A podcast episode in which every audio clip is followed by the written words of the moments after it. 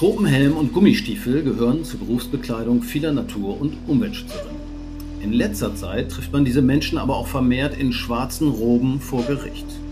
Klimaklagen und andere Prozesse, in der der Natur zu ihrem Recht verholfen werden soll, haben Konjunktur. Weltweit laufen Verfahren gegen Regierungen und ihre zögerlichen Klimaschutzbemühungen. Allein in den USA sind über 1500 Klagen anhängig. Unter den Beklagten sind aber nicht nur Regierungen, sondern vor allem auch Konzerne werden vor den Kadi gezerrt, um sie für ihre ökologischen Sünden zur Verantwortung zu ziehen. Umweltschutz mit dem Gesetzbuch. Ist das ein neuer Trend oder spätestens seit Aaron Brockovich, die einst mehr als 300 Millionen Dollar Schadensersatz für die Verseuchung des Grundwassers in Kalifornien erstritt, längst gängige Praxis? Wie erfolgversprechend ist die Strategie und dauert der Gang durch die Instanzen nicht viel zu lange, um Fragen wie diese zu klären, habe ich mir für diese Folge von Überleben juristischen Beistand geholt. Dr. Tessa Hillermann und Simon Simanowski vertreten Lawyers for Future, ein Netzwerk von Umweltjuristinnen. Die zwei sind heute bei uns zu Gast.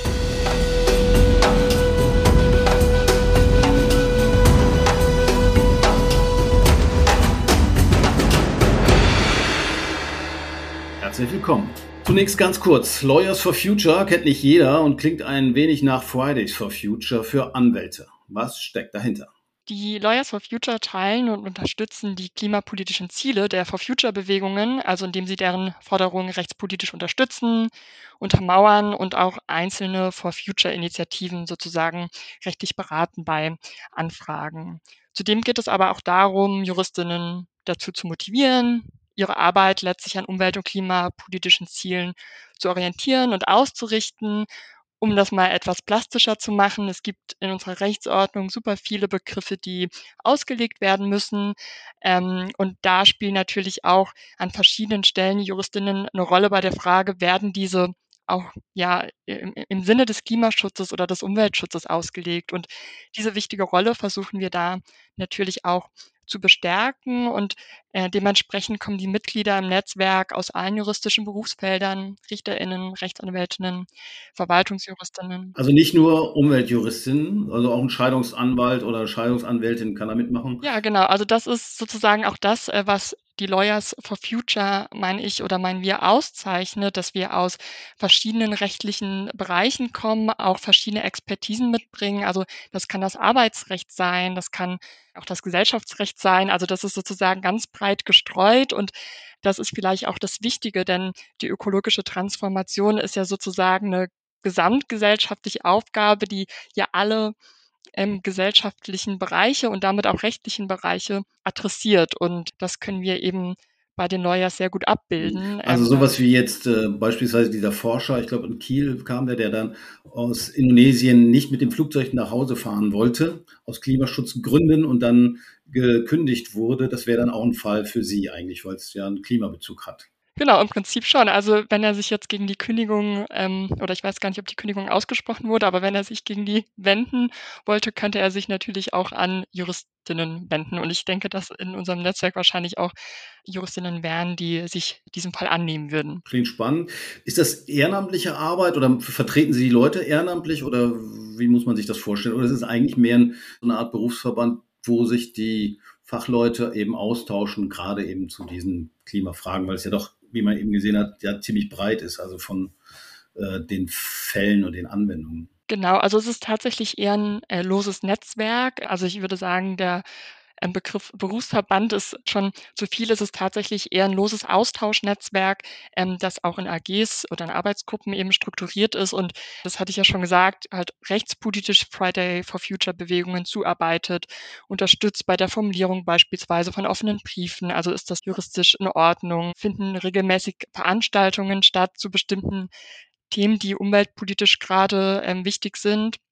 Und natürlich das Organisieren und ähm, auch Mobilisieren für den Klimastreik ist ein Thema, was die Lawyers for Future letztlich machen, neben sozusagen auch ganz konkreten rechtspolitischen Forderungen an die Politik. Ist interessant, man hat so ein bisschen den Eindruck, dass es so ein neuer Trend ist, also die juristischen Fragestellungen äh, eine größere Bedeutung bekommen. Also wenn man jetzt mal die letzten, weiß ich nicht, 30, 50 oder 60 Jahre zurückdenkt, dann hat man immer Klar, man hat irgendwie Leute, die gegen was protestieren, man hat äh, Leute, die technische Lösungen entwickeln, um die Umwelt zu entlasten. Man hat vielleicht politische Ansätze, wo man Umweltbelastung teurer machen will, also sozusagen über Steuern oder finanzielle Instrumente steuern will, dass das Gesetz sozusagen ausgeschöpft wird, um mehr Umweltschutz zu erreichen, ist was, was mir zumindest nicht so bewusst war. Ist es wirklich ein Trend oder äh, ist es nur selektive Wahrnehmung von mir? Ich glaube, Ihre Wahrnehmung, Wahrnehmung ist da gar nicht so falsch. Also es ist definitiv so, dass mittlerweile auch ganz gezielt und strategisch Klagen oder das Recht auch eingesetzt wird, um umwelt- und klimaschutzpolitische Ziele zu erreichen. Und die, die deutschen Rechtsanwältinnen sind da jetzt auch keine VorreiterInnen, sondern es gibt schon seit langem Klagen in Südamerika, in den USA, wo dieses Thema vielleicht schon viel länger eine Rolle spielt als, als in Deutschland. Trotzdem war ja das Urteil, was kein Urteil war, sondern ein Beschluss des Bundesverfassungsgerichts 2021, äh, war für viele, glaube ich, eine Überraschung, weil die gesagt haben, nee, die, das Klimaschutzgesetz der Bundesregierung reicht nicht aus, um die Klimaziele, die notwendigen Klimaziele zu erreichen äh, und hat sozusagen aufgefordert, nochmal nachzuarbeiten. Das war doch für viele eine Überraschung und ein Stück weit auch ein juristischer Paukenschlag. Oder sehen Sie das anders? Nee, das ist definitiv so. Damit lag zum ersten Mal eine Entscheidung des höchsten deutschen Gerichts vor, das ganz ausdrücklich auch viele Aspekte die vorher umstritten waren in der Rechtswissenschaft, aber auch in der Politik klargestellt hat. Also zum Beispiel, dass diese Staatszielbestimmung aus Artikel 20a des Grundgesetzes, nach der die natürlichen Lebensgrundlagen zu schützen sind, dass die auch verbindlich ist für die Gerichte, aber auch für die Verwaltung und letztlich auch für Politik und ein paar andere Aspekte. Also ne, es waren mehrere Aspekte. Ein mhm. Aspekt, der natürlich wahnsinnige Wellen geschlagen hat, war dieses Konzept der intergenerationalen Freiheitssicherung. Das ist dieser Generationenansatz, dass man sagt, okay, ihr könnt jetzt nicht irgendwie äh, die Klimaschutz auf andere Generationen sozusagen verlagern, sondern ihr müsst jetzt selber was tun, da müsst ihr vor 2030 was machen und auch direkt äh, die Jahre danach sagen, was denn da sozusagen ansteht, wenn ich das richtig verstanden habe, korrekt?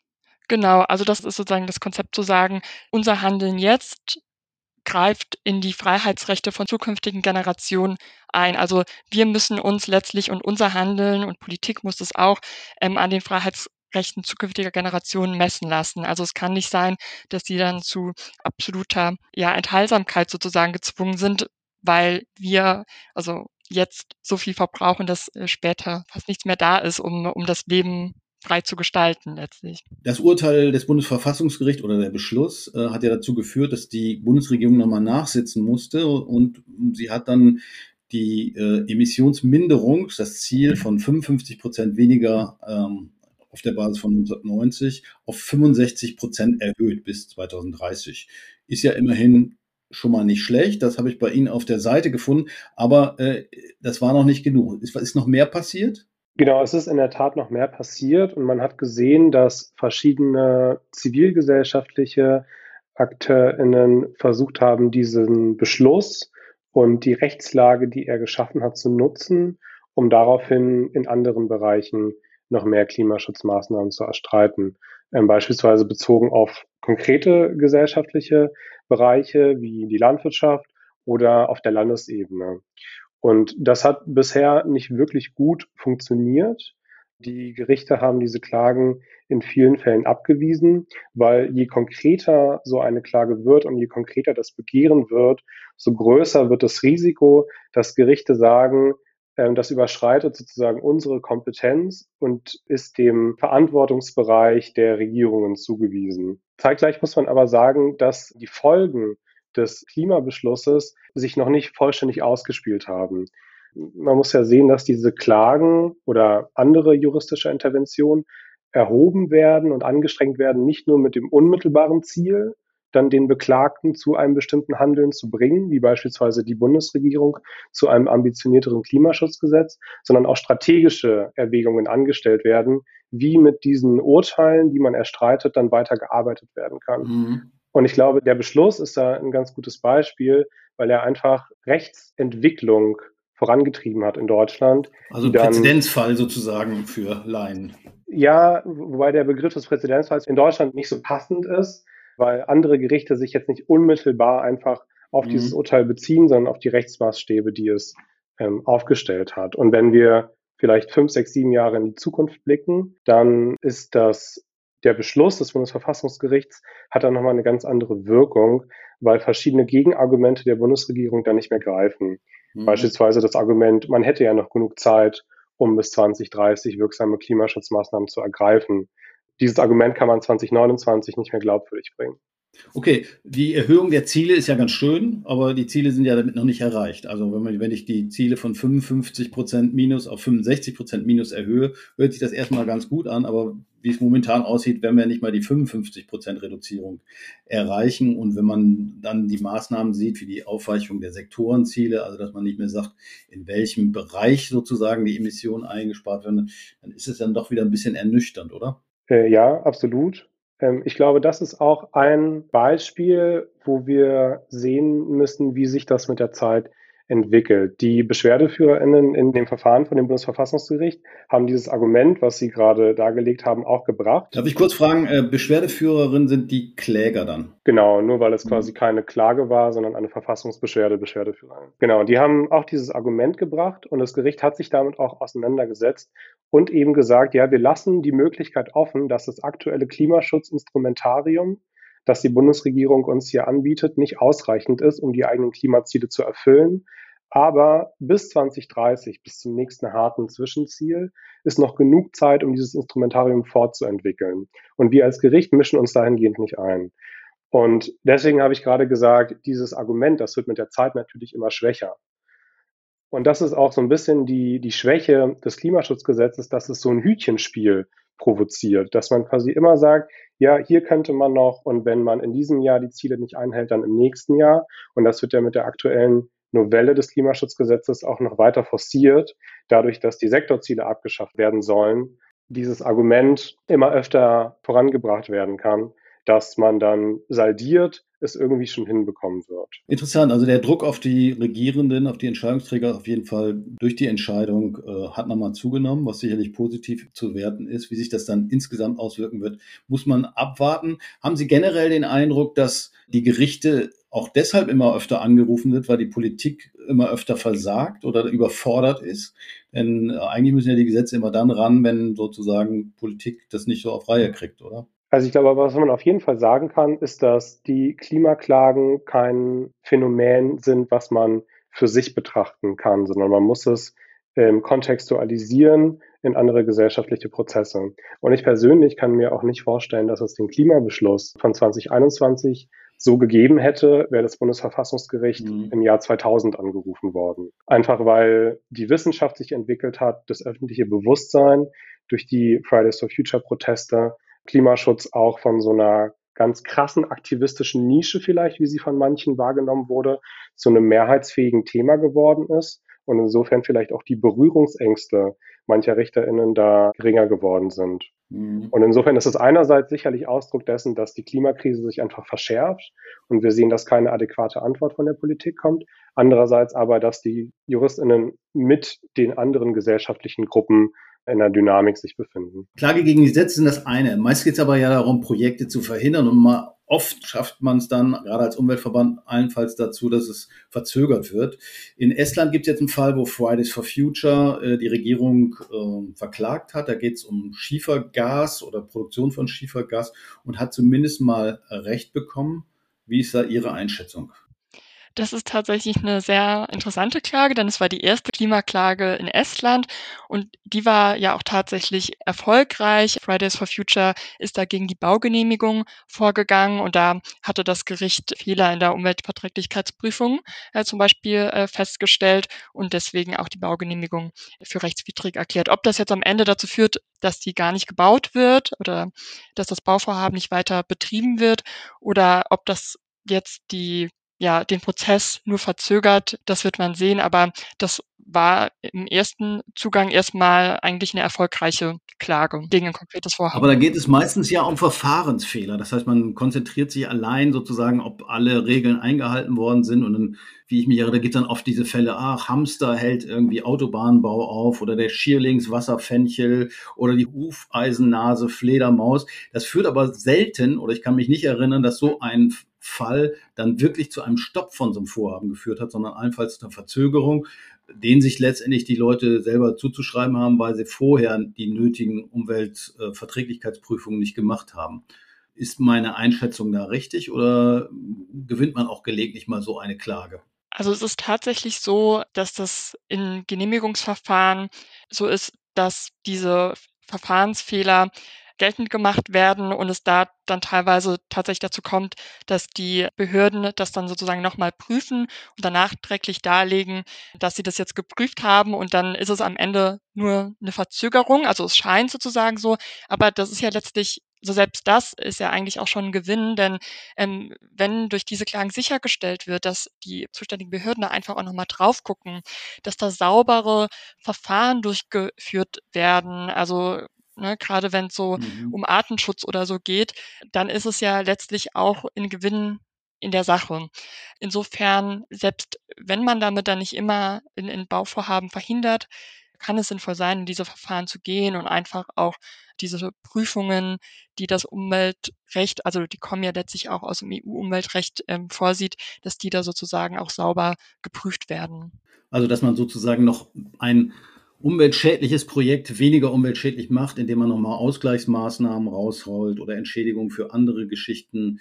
Äh, das ist dann oft dann auch vielleicht das Ziel von solchen Klagen. Wie sehen Sie das? Muss man als Anwalt auch so ein bisschen Masochist sein, wenn man in solche Auseinandersetzungen geht? Weil meistens ist es ja auch so, dass das, gerade wenn es Industrievorhaben sind, die haben ja auch viel Geld und können sich das leisten, äh, große Prozesse zu führen, während NGOs haben auch Geld, aber Privatpersonen hm, die werden natürlich vorsichtig sein, bevor sie gegen die Autobahn klagen. Genau, ich glaube, das ist ein ziemlich wichtiger Aspekt, vor allen Dingen als NGO, die, die so einen Fall bringt. Die werden sich das sehr genau überlegen, welches Kostenrisiko sie damit eingehen. Wie Sie es schon gesagt haben, bei großen Infrastrukturvorhaben können diese Verfahren sich ziehen. Man sieht das beispielsweise bei Datteln 4, dem letzten großen Kohlekraftwerk, was mhm. äh, in, in Betrieb genommen wurde. Da gibt es seit vielen, vielen Jahren ein Verfahren, was hauptsächlich vom BUND geführt wird und wo es tatsächlich auch einen Zwischenerfolg gab. Das Oberverwaltungsgericht hat dort die Baugenehmigung, auf deren Grundlage das Kraftwerk errichtet worden ist, für rechtswidrig befunden, aus verschiedensten Gründen, nicht nur aus Klimaschutzbelangen. Das Kraftwerk läuft aber weiterhin, weil die emissionsschutzrechtliche Genehmigung ähm, gültig ist. Ne, und daran sieht man eben, dass es wirklich kleinteilige Schritte sind, die jeweils viele Kosten verursachen und natürlich, wie Sie gesagt haben, die Gegenseite oftmals die finanziellen Ressourcen hat, das auch einfach hinauszuzögern, Gutachten in Auftrag zu geben, die dann äh, vielleicht eine verzerrte Lage des Sachverhalts darstellen. Diese strategische Dimension, die viele Klimaklagen haben oder auch Klagen im Umwelt-, ja, klimapolitischen Bereich haben, ist da auch einfach nicht zu unterschätzen. Denn mit diesem Risiko spielt man auch, also dass man sozusagen als Anwältin, Anwalt unter Umständen in Absprache mit NGOs auch in riskantere Verfahren geht und damit eben auch Öffentlichkeit Arbeit machen kann und auch sozusagen auch mit Klagen eine Öffentlichkeit ja, generieren kann und ansprechen kann. Also es ist halt immer die Frage, so ist das der richtige Weg, aber ähm, das ist natürlich auch etwas, ähm, was man erreichen kann, auch wenn die Klage am Ende vielleicht keine Aussicht oder nicht keine Aussicht auf Erfolg hat, aber im Ergebnis keinen Erfolg mhm. hat. Äh, wie schätzen Sie es ein? Ich meine, so Dinge vor Gericht zu klären, ist ja auch eine Möglichkeit für Unternehmen. Also RWE hat die Regierung von den Niederlanden verklagt für ihre Klimaschutzmaßnahmen. Sie haben die Klage jetzt zurückgezogen, aber fand ich jetzt auch einen interessanten Ansatz, wenn jetzt erstmal die Firmen anfangen zu klagen gegen notwendige Klimaschutzmaßnahmen. Halten Sie das für wahrscheinlich oder ist das eher nicht zu erwarten? Ja, ich meine, wir sehen ja schon, ähm, dass es passiert und das ist auch keine neue Entwicklung, die klimaspezifisch wäre, sondern Unternehmen haben sich schon immer gewehrt auf die eine oder andere Weise gegen Regulatorik, die sie als zu eingreifend empfinden. Spezifisch im Klimarecht haben wir nun das Energy Charter Treaty, was ein multilaterales Investitionsabkommen ist und Unternehmen das Recht gibt, ähm, Staaten zu verklagen für, ganz vereinfacht gesagt, Regulierung, die ihnen das Wirtschaften erschwert.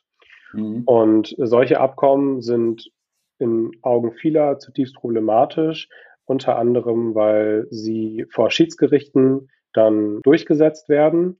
Und so hat auch der Europäische Gerichtshof in mehreren Entscheidungen in den letzten Jahren festgestellt, dass diese Schiedsgerichtsbarkeit in ihrer konkreten Ausgestaltung nicht mit europäischem Recht vereinbar ist, was auch dazu geführt haben dürfte, dass RWE nun seine Klage zurückgezogen hat. Mhm. Äh, um nochmal ein anderes Feld aufzumachen, die Erderhitzung schlägt immer deutlicher zu und die Schäden werden auch immer größer. Die Schäden sollten nach Möglichkeit ja auch in irgendeiner Form behoben werden oder die Leidtragenden sollten entschädigt werden. Auch dazu gibt es einige Klagen. Ich glaube, Kalifornien klagt jetzt gegen Ölkonzerne. Und was ich da ganz interessant fand, also Sie sagen, äh, die Ölkonzerne wussten sehr, sehr lange schon über die Gefahren des Klimawandels Bescheid und haben bewusst falsch informiert. Das war ähnlich, wie es die Tabakindustrie lange Zeit gemacht hat. Und mit dieser Argumentation äh, verlangen sie Strafzahlungen oder Schadensersatzzahlungen. Ist das wirklich was Neues? Also wenn man jetzt mal auf die Tabakindustrie zurückguckt, die mussten, wenn ich es richtig gelesen habe, 360 Milliarden Dollar an Schadensersatz zahlen. Ich glaube, äh, solche Summen würden auch BP und Co. wehtun, oder? Auf jeden Fall. Und dass Kalifornien jetzt äh, diese Klage anstrengen will, ist auf jeden Fall ein sehr wichtiges Signal, auch weil Kalifornien ja, die fünftgrößte Volkswirtschaft der Welt ist, selbst ein ölfördernder Bundesstaat. Und man sieht generell bei den Klimaklagen viele Parallelen zu den Tabakklagen und auch zu den Asbestklagen die im mhm. letzten Jahrhundert in den USA ähm, anhängig waren. Und überall gibt es ähnliche Probleme wie beispielsweise Kausalitätsprobleme. Ich bin kein Experte im, im US-amerikanischen Recht, aber ich bin mir sicher, dass das auch ein Problem sein wird in der Klage Kaliforniens, das sogenannte Drop-in-the-Ocean-Argument, das die Ölkonzerne vorbringen, nämlich dass ihr Beitrag zum Klimawandel auf einer globalen Skala vernachlässigbar ist. Das mhm. ist jetzt bei denen, wenn man die größten äh, US-amerikanischen Ölkonzerne zusammennimmt, weniger überzeugend, aber trotzdem kann man sicherlich mit Verweis auf andere Staaten, auf andere Emittenten immer sagen, ähm, selbst wenn wir nicht imitiert hätten, hätten es andere mhm. in einem Umfang getan, der äh, diese Schäden trotzdem verursacht hätte. Und viele ja. Gerichte haben diese Argumentation inzwischen als nicht schlüssig erkannt. Ah ja, das ist ja dann auch mal die Frage, wer denn überhaupt klagen darf. Ne? Also dass man sozusagen, ist man ja, glaube ich, nur klageberichtigt, dann auch persönlich betroffen ist oder ist das anders? Genau, in Deutschland ist das grundsätzlich so, wobei es eben im Umweltbereich das Verbandsklagerecht gibt, mhm. ähm, was dann anerkannten Umweltverbänden die Möglichkeit gibt, die von Ihnen angesprochenen beispielsweise Naturschutzklagen, wo klischeehaft auf irgendwelche kleinen Tierchen verwiesen wird, anzustrengen. Und eine Kommune, wenn sie betroffen ist, kann sie auch klagen. Man sieht das jetzt beispielsweise in Deutschland in Bezug auf LNG-Terminals. Da klagt unter anderem die Gemeinde Binz. Und das ist aber, was Sie ansprechen, ähm, ganz spannend, denn vor den Klagen, die jetzt gerade vom Europäischen Gerichtshof laufen, diese Klimaklagen, also die beruhen auf einer menschenrechtlichen Argumentation, da ist der größte Diskussionspunkt gerade diese individuelle Betroffenheit. Also das ist tatsächlich manchmal auch gar nicht so einfach darzulegen. Mhm. Gut, ich meine, was natürlich bei solchen Schadensersatzgeschichten auch eine Rolle spielt, ist, dass es, es dauert ja so lange. Also ich meine, beim Tabakkonzern war es klar, die Betroffenen waren dann oft schon tot, äh, weil sich sowas ewig hinzieht. Ich glaube, als Anwalt braucht man auch im Umweltbereich ziemlich viel Geduld, weil so, eh, so schnell äh, geht der Gang durch die Instanzen nicht. Ja, man braucht auf jeden Fall einen langen Atem. Das sieht man beispielsweise auch am Verfahren des peruanischen Bergführers Saul Luciano Julia gegen RWE. Ein Verfahren, was so ein bisschen mehr Bekanntheit in Deutschland hat. Der Kläger wohnt in einer peruanischen Andenstadt in Huaraz, ist von Beruf Bergführer und klagt inzwischen in zweiter Instanz gegen die RWE AG, die den meisten wahrscheinlich als Energieerzeugungsunternehmen bekannt sein wird. Der Hintergrund der Klage ist, dass über der Stadt des Klägers in Huaraz es einen Gletscher gibt und eine äh, entsprechende Gletscherlagune davor.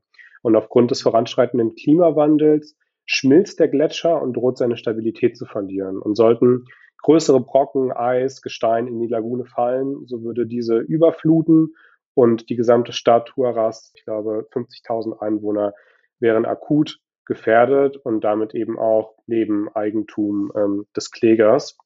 Und der Kläger will in dem konkreten Fall von RWE 0,47 Prozent der Kosten erstattet bekommen, die notwendig sind, um sein Haus und sein sonstiges Eigentum vor einer Gletscherflut zu schützen. Also es geht darum, glaube ich, eine Staumauer aufzubauen äh, vor diesem See, der quasi die Gemeinde schützen soll, falls denn da tatsächlich irgendwas richtig den Berg runtergeht, im wahrsten Sinne des Wortes. Ja, das ist ein, das ist ein Hilfsantrag. Ne? In, in mhm. erster Linie geht es dem Kläger darum, die Kosten für den Schutz seines Hauses erstattet zu bekommen. Okay, das ist auch wieder dieser juristische Kniff, er muss selber betroffen sein, aber ich meine, wenn die Staumauer bricht, dann ist irgendwie sein Haus sowieso weg. Das ist äh, sicherlich eine Frage, die es zu klären gilt. Ich würde aber sagen, dass sie zum jetzigen Zeitpunkt noch offen ist. Und was aber eben interessant ist, diese Zahl von 0,47 Prozent, die kommt zustande, weil das RWEs Beitrag zu den historischen Emissionen seit Beginn der Industrialisierung ist und damit untechnisch gesprochen RWEs mitverschulden im Hinblick auf die Situation des Klägers. Das finde ich ganz interessant, weil äh, es geht, glaube ich, dann eben auch um diese knapp 0,5 Prozent die, der Kosten für diese Staumauer, die RWE übernehmen sollte. Und das sind 17.000 Euro.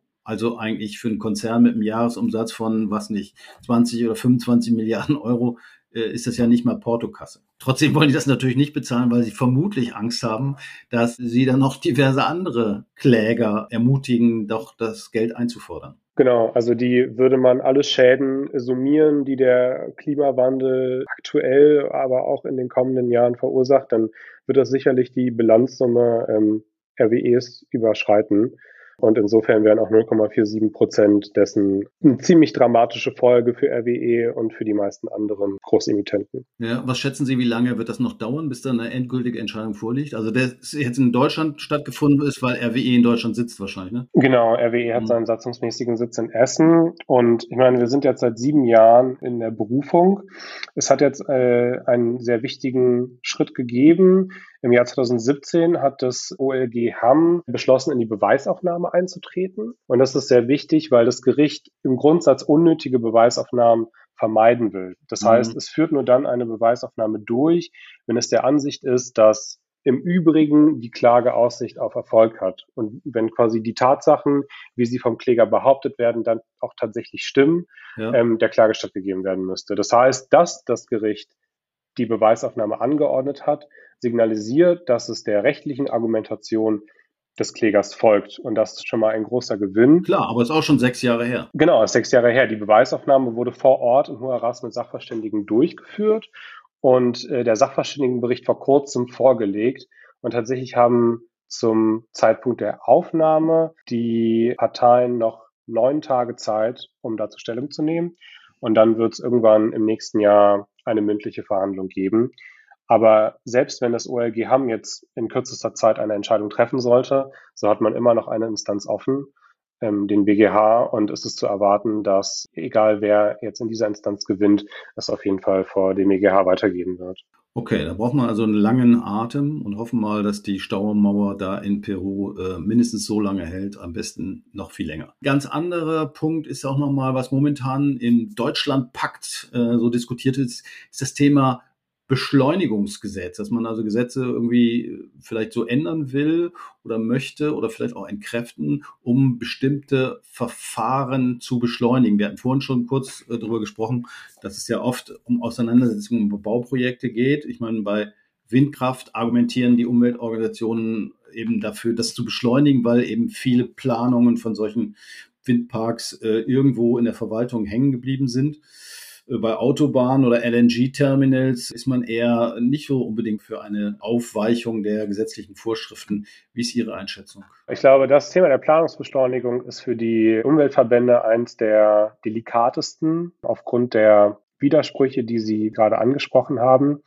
Ich denke, im Grundsatz geht es darum, dass die Leitlinien der Politik stimmen. Ne, wenn die Politik insgesamt auf eine Transformation der Wirtschaft, der Gesellschaft hin zu einer klimaneutralen Energieversorgung, ähm, einer klimaneutralen Industrie hinwirkt, dann ist eine Planungsbeschleunigung in diesem Rahmen weniger kritisch zu sehen. Aber das ist ja nicht der Stand, den wir aktuell haben, sondern wir haben einzelne Kräfte in der Bundesregierung, die darauf hinwirken, andere, die auf etwas anderes hinwirken. Und das heißt, so ein vermeintlich neutrales Instrument wie die Planungsbeschleunigung wirkt sich dann im einen Fall positiv, im anderen Fall negativ aus. Ich glaube, deswegen können wir quasi das Instrument nicht getrennt bewerten vom politischen Kontext, in dem es eingesetzt wird. Okay. Vielleicht noch, um das zu ergänzen, besonders problematisch ist es jetzt gerade bei den LNG-Terminals, das LNG-Beschleunigungsgesetz, was quasi jetzt eine konkrete Manifestation der Planungsbeschleunigungsgesetzgebung ist, sieht beispielsweise vor, dass äh, unter bestimmten äh, Voraussetzungen keine Umweltverträglichkeitsprüfungen durchgeführt werden müssen, was einem Blindflug der Bundesregierung gleichkommt, weil wenn man noch nicht mal ermittelt, welche Klimawirkung die eigene Politik hat, dann kann man auch keine angemessene Klimapolitik machen. Und man hat natürlich auch die Befürchtung, dass das dann zum Pilotfall wird für andere Industrieanlagen zum Beispiel oder Autobahnen und ähnliche Projekte. Genau. Die Befürchtung besteht ja durchaus. Gut, wir wollten noch über ein, ein ganz anderes Thema reden, was auch mit Gesetzen zu tun hat und das war das Thema Greenwashing bei Produktwerbung. Also dass irgendwelche äh, Flüge als klimaneutral angepriesen werden oder Verpackungen aus 100% Meeresplastik oder was es da alles so gibt. Da hat sich einiges getan, hatten Sie im Vorgespräch erzählt. Äh, wie sieht der Stand der Dinge dort aus? Zunächst zum Kontext und zur, zur Logik der Greenwashing-Fälle. Der Hintergrund ist, dass Unternehmen aktuell merken, dass sich das Marktverhalten ihrer Abnehmer verändert. Aufgrund des gestiegenen Bewusstseins greifen VerbraucherInnen einfach öfter zu im weitesten Sinne grüneren Produkten. Und Unternehmen können jetzt im Wesentlichen auf zwei Wegen darauf reagieren. Sie können ihre Geschäftstätigkeit, ihr Modell anpassen hm. oder sie können dem alten Geschäftsmodell einen grünen Anstrich geben und damit werben. Und wenn sie letzteres tun äh, und glaubwürdig tun, dann verschwindet einfach der Anpassungsdruck und der Markt verliert seine sowieso schon unvollkommene regulatorische Wirkung. Und da setzen Greenwashing-Klagen an. Es hat in letzter Zeit viele davon gegeben, insbesondere aufgrund einer Kampagne der deutschen Umwelthilfe, die seit Mai 2022 34 Unternehmen mindestens beklagt hat oder sie zumindest aufgefordert hat, ihre Werbepraktiken zu verändern. Und ein zentraler Claim, um den es da oft geht, ist der der Klimaneutralität. Und die deutsche Umwelthilfe, auch andere Kläger sagen, dass diese Behauptung der Klimaneutralität irreführend ist. Entweder, weil nicht offengelegt wird, dass die Klimaneutralität nicht aus dem Produkt selbst erreicht wird, ähm, sondern nur aufgrund von CO2-Kompensation mit Zertifikaten. Mhm. Und das wird nicht transparent gemacht, sodass beim Verbraucher der Eindruck erscheint, es handelt sich einfach um ein besonders klimafreundliches Produkt. Also das heißt, die bieten dann an, sie pflanzen ein paar Bäume, die vielleicht auch wieder abbrennen oder gar nicht richtig anwachsen und damit ist sozusagen ihre CO2-Emissionen neutralisiert. Trotzdem würde ich sagen, ist das nicht ein bisschen kleinlich? Gerade der Werbung glaubt da sowieso niemand. In der Werbung wird viel gelogen in allen Bereichen, nicht nur was jetzt Klimaneutralität angeht. Mhm. Ja, ich glaube, die Kläger orientieren sich ja in diesem Fall am Maßstab des Gesetzes gegen den unlauteren Wettbewerb, des UWG. Und das UWG verbietet irreführende Werbung, weil es eben davon ausgeht, dass in einer Marktwirtschaft äh, der Markt nur auf adäquate Informationen richtig reagieren kann. Und wenn diese Informationen manipuliert werden einseitig, dann geht so ein bisschen der Regulierungsmechanismus des Marktes verloren. Und in dem Sinne ist das eine Klagestrategie, die auch die Liberalen eigentlich erfreuen sollte. Und man sieht aber auch an anderen Beispielen, ja, dass es durchaus große Fragen sind, die damit angesprochen werden. Zum Beispiel, wenn es um Kapitalanlagen geht. Da ermittelt die Staatsanwaltschaft Frankfurt aktuell gegen DWS, eine Tochter der Deutschen Bank, wegen des Verdachts auf Kapitalanlagebetrug. Und hier hat sich quasi das Greenwashing materialisiert in einer Überhöhung der Klimawirkung der Anlageinstrumente, die DWS so zur Verfügung stellt. Daran sieht man, dass es auch ernste Konsequenzen für die Betroffenen haben kann und dass auch die Behörden das ernst nehmen. Gut, es bleibt spannend. Justitia stand bei Klimaklagen bislang meist auf der Seite von RWE, Exxon und Co. Kaum eine Klage gegen die Konzerne war erfolgreich. Doch das könnte sich ändern. Denn die Aussichten, solche Prozesse zu gewinnen, werden besser. Die Datenlage, die einen kausalen Zusammenhang zwischen dem Ausstoß von Treibhausgasen und einzelnen Schadensfällen untermauert, wird immer belastbarer. Durchaus denkbar, dass die Verursacher der Klimakrise in Zukunft öfter für die Schäden oder die Anpassung an die Erderhitzung zur Kasse gebeten werden. Warten wir es ab. Das war's von Überleben in dieser Woche.